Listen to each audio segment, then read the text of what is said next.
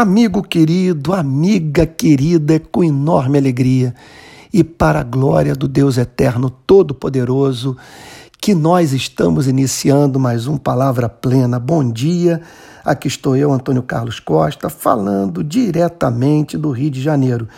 E antes de entrar no tema do podcast de hoje, eu gostaria de expressar minha sincera gratidão àqueles que atenderam o meu apelo por se tornarem contribuintes regulares da ONG Rio de Paz, filiada ao Departamento de Informação Pública da ONU, que é presidida por mim. Nós estabelecemos a meta de levantarmos 19 mil reais. Já passamos dos 5 mil.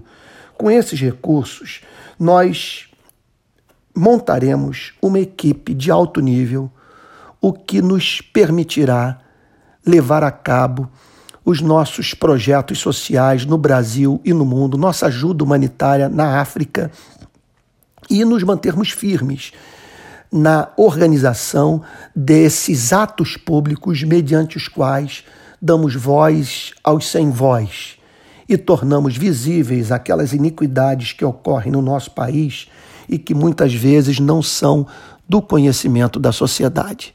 Caso você queira contribuir, basta fazer uma visita lá no, no, meu Instagram. Tem aquele cabeçalho lá na parte de cima que é chamado de bio.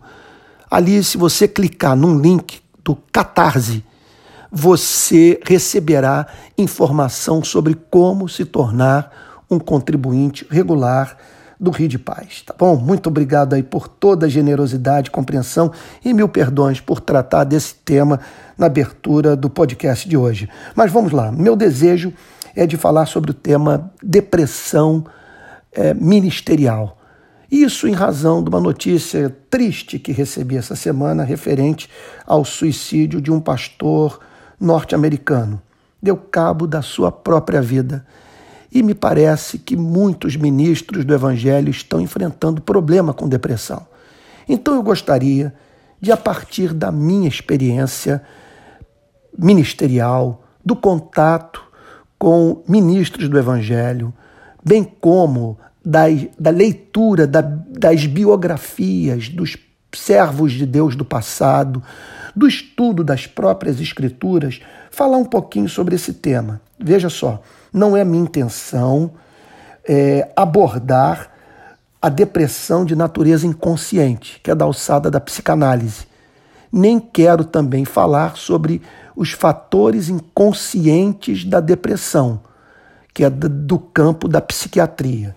O meu desejo é tão somente é, apresentar aqui dez causas.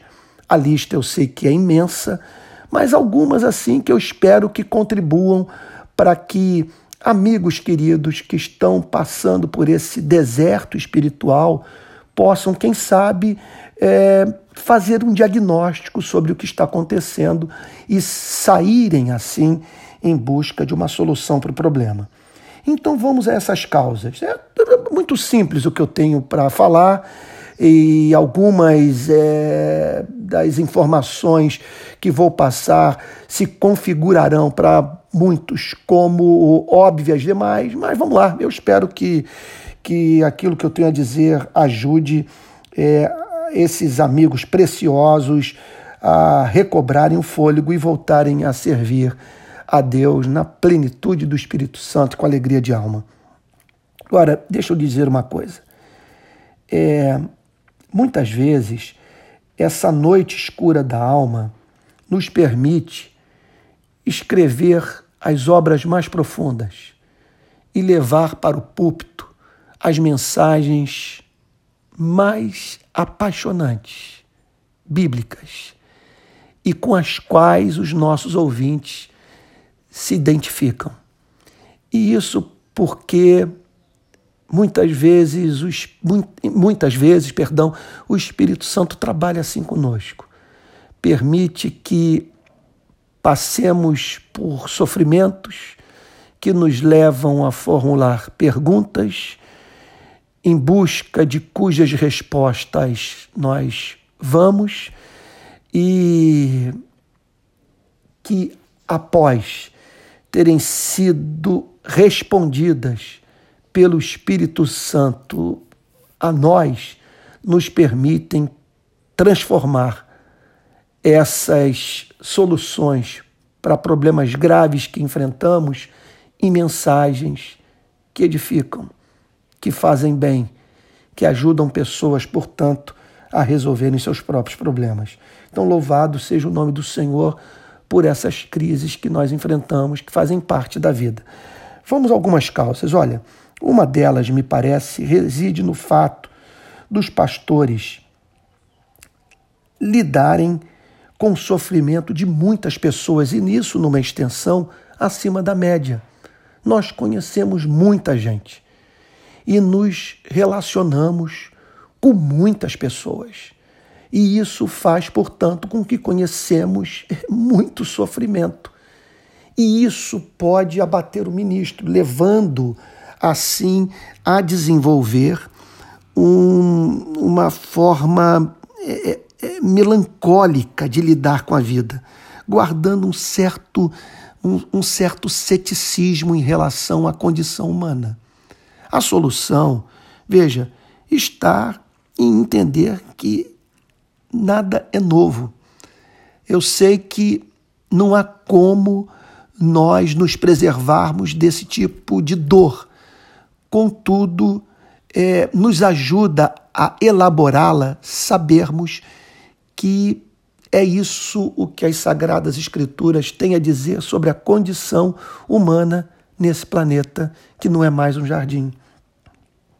Nossa espécie se rebelou contra o Criador e nós estamos colhendo o que semeamos. E aqui e ali o Criador manifesta o seu descontentamento.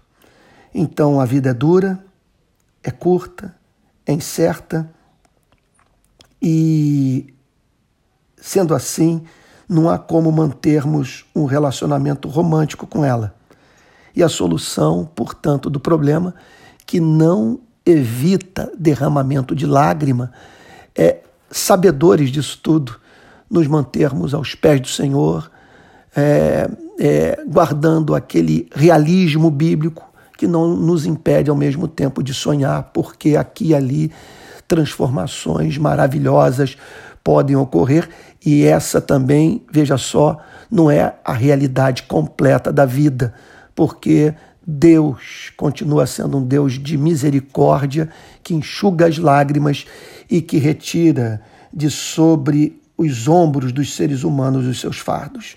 Em segundo lugar, é, o amor pelos membros da igreja pode levar o ministro do evangelho a enfrentar crise de depressão.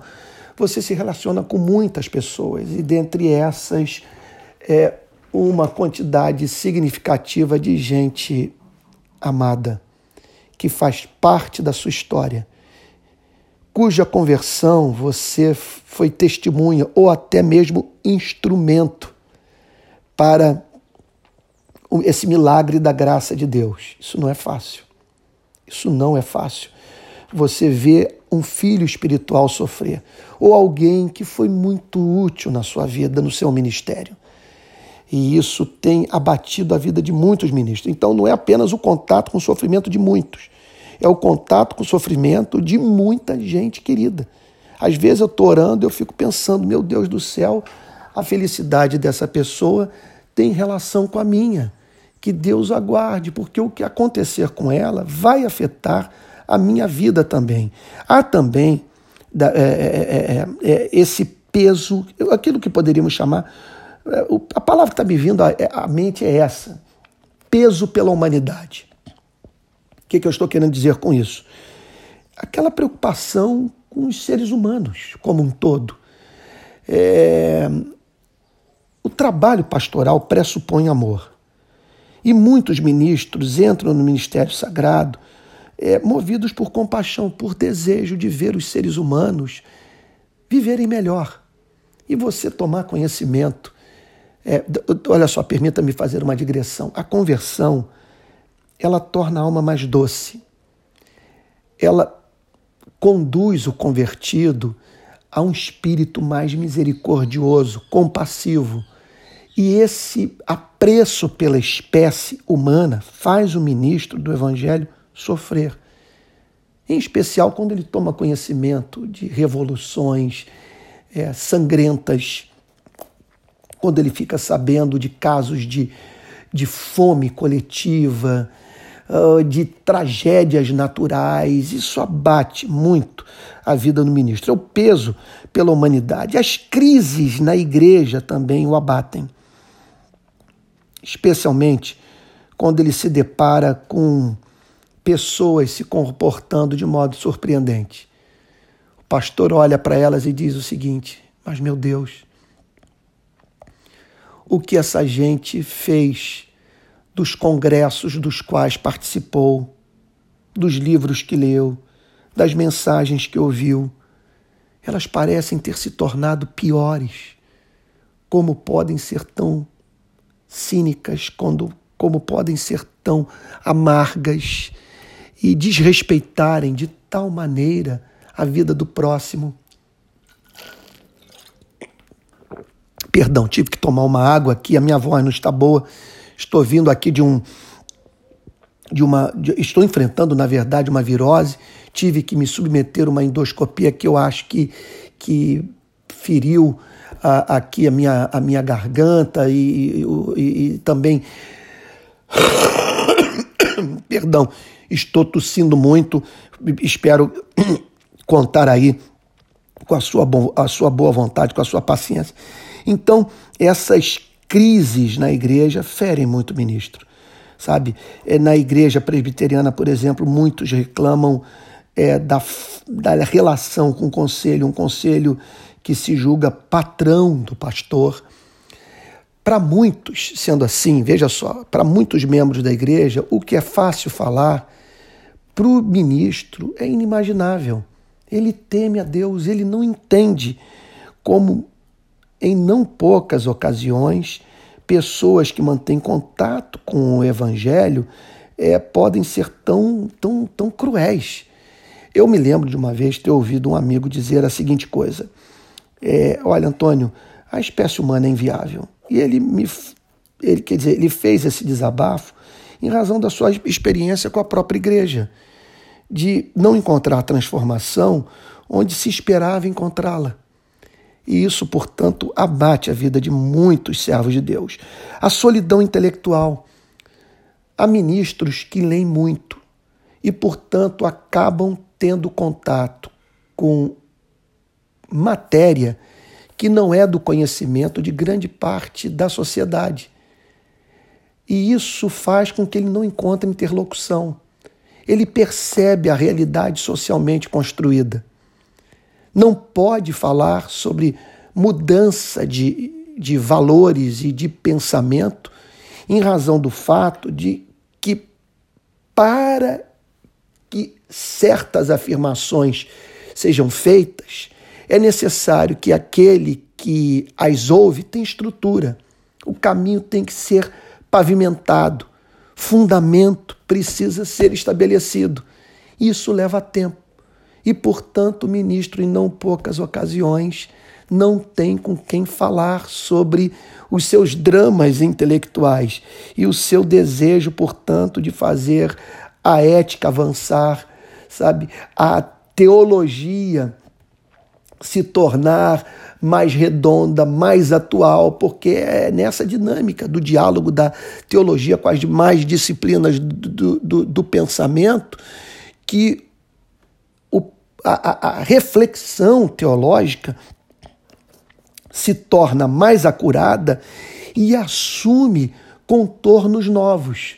E leva tempo, portanto, para que é, o ministro encontre ressonância para aquilo que gostaria de comunicar à igreja. A perda de membros também, você observar o quanto as relações são descartáveis de pessoas que entram na vida da igreja, saem, que abandonam no momento que ela mais precisava da fidelidade dos seus membros. Isso abate, ministro. Agora eu vou abrir o meu coração aqui com você. Eu não perco noite de sono por força desse tipo de coisa, sabe? Porque imagina, eu infartar é, em razão, sabe, de gente que decide abandonar a igreja porque não leva a sério nenhum relacionamento que mantém na vida, sabe? Porque menospreza o corpo de Cristo. Então, é, vai para outra igreja, não vai ser amaldiçoado, vai debaixo de oração, que seja feliz para onde está se dirigindo, sabe? Gostaria que ficasse, em alguns casos, talvez até a saída seja saudável, uma vez que pessoas vão se identificar melhor com um outro pregador.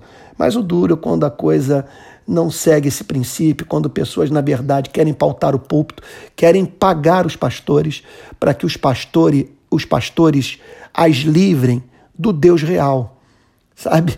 Querem, portanto, transformar culto em momento de entretenimento e recusando-se assim a receber alimento sólido. Um outro motivo de tristeza é o ministro encontrar um novo amor na vida, se apaixonar por alguém e, e não poder levar a cabo esse novo amor. É, isso num contexto em que as coisas não estão indo bem no casamento, é, isso é, é essa experiência de não poucos ministros que se tornam melancólicos em razão de não poderem dar vazão para algo que eles julgam tão bonito, que há muito tempo não vivenciam ou que jamais experimentaram. E o ministro sofre de um problema que não é enfrentado por profissionais de outras profissões. É, é, é, porque sua vida moral está intimamente relacionada àquilo que ele faz. Um médico pode destruir o seu casamento, um engenheiro, pedreiro, mas o pastor é, ele, ele tem a sua autoridade minada quando toma a decisão de, de acabar com seu casamento e dar início a uma nova relação. Então, é um amante na vida do ministro também, isso vai minando sua energia espiritual, emocional, quando, nesse caso, quando ele decide, portanto, manter o casamento, o pastorado e um relacionamento extraconjugal. Isso deprime terrivelmente é, o, é, o ministro e muitas vezes a solução não está em negar a existência do sentimento, e, e, e mais vê-lo na perspectiva da sua humanidade, ter um amigo com quem você possa abrir o coração e entender que, olha, é duro o que eu vou lhe dizer, mas eu espero a Deus graça para levar até o fim o que eu vou lhe falar. Eu espero jamais abrir mão do direito da primogenitura por um prato de lentilha. Eu sei que o amor entre um homem e uma mulher é algo eh, lindo, precioso, mas eu espero em Deus jamais tomar decisão que me impeça de ser útil na vida das pessoas. Que Deus me conceda graça para ir com Cristo para a cruz e morrer, a fim de que outros vivam por meio da minha morte. Em oitavo lugar, é, a exposição pública também estressa muito o ministro. Eu me lembro, deixa, deixa eu explicar o ponto contando uma história. Um amigo meu fez seminário teológico e decidiu continuar exercendo a, a sua profissão sem, contudo, ser ordenado ministro do Evangelho. Ele, quer dizer, ele tinha uma outra formação acadêmica, exercia essa profissão já há algum tempo e de, resolveu manter-se é, é, é, fiel exclusivamente a ela, sem se envolver com o ministério sagrado. Aí eu perguntei para ele qual foi o motivo. Ele falou: o motivo deve ser o fato de não conseguir me imaginar ter que falar em público estando mal, ter que pregar não estando bem. Então, o que o ministro faz é perante os olhos de centenas de pessoas.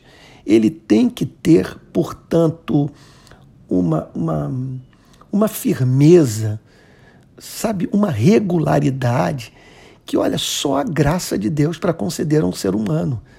Sabe, na sua vida moral, na sua vida emocional, no seu casamento.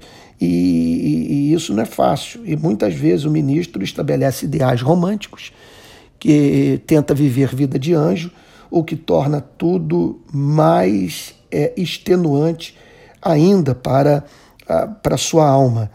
Então, a exposição pública não é fácil. Deixa eu dar mais aqui dois, apresentar mais duas causas dessa melancolia de alma. a falta, agora vou ser um pouquinho assim para muitos, talvez um pouquinho duro, talvez não ajude aqueles que estão em depressão, sabe? Mas a falta de envergadura espiritual.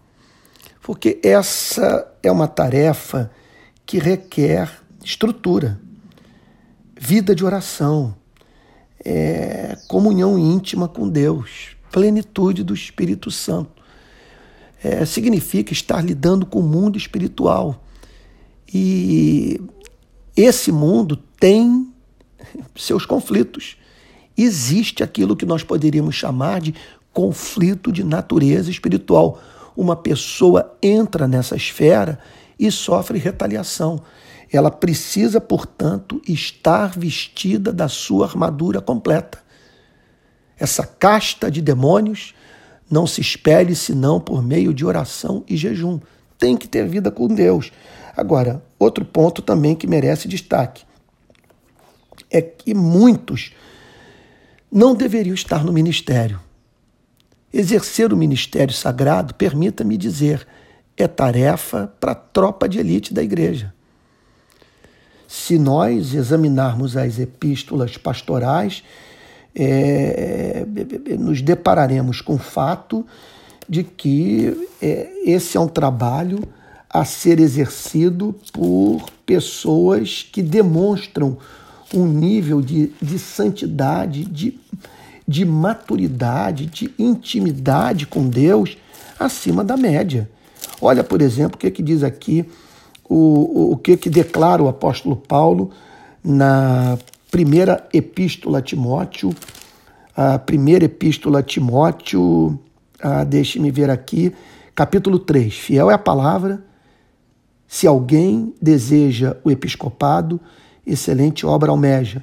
É necessário, pois, que o bispo seja irrepreensível, esposo de uma só mulher, moderado, sensato, modesto, hospitaleiro, apto para ensinar, não dado ao vinho nem violento, porém cordial, inimigo de conflitos, não avarento, que governe bem a própria casa, criando os filhos sob disciplina, com todo respeito. Pois se alguém não sabe governar a própria casa, como cuidará da igreja de Deus? Que o bispo não seja recém-convertido, para não acontecer que fique cheio de orgulho e incorra na condenação do diabo. É necessário também que ele tenha bom testemunho dos de fora, a fim de não cair na desonra e no laço do diabo. Em suma, nós não podemos impor as mãos precipitadamente. Impor as mãos precipitadamente, ordenando para o ministério sagrado um não vocacionado, significa lançar um ser humano às feras. Ele vai se queimar. E é necessário, portanto, que aquele que está enfrentando constantemente essas crises pense na possibilidade de não ter sido chamado para o ministério de tempo integral, para assumir essa função de pastor titular de uma igreja. Nem sempre esse é o caso.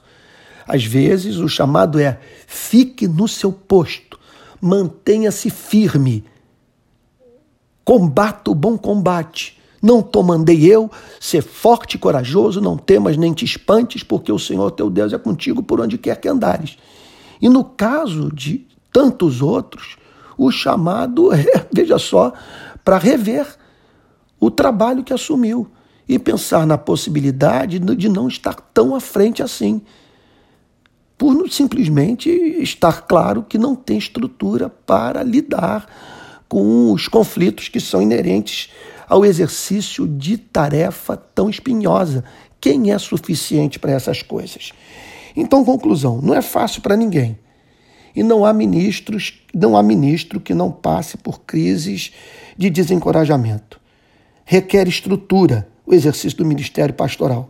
Não é lugar para não vocacionado. Contudo, é lugar para seres humanos, de carne e osso, que choram, que se angustiam, que se deprimem, mas que podem ser levantados pela graça desse Deus que usa essas mesmas crises para ter no púlpito das suas igrejas homens humanos que preguem com lágrimas nos olhos, que enxerguem nas sagradas escrituras aquilo que só os quebrantados de coração conseguem ver.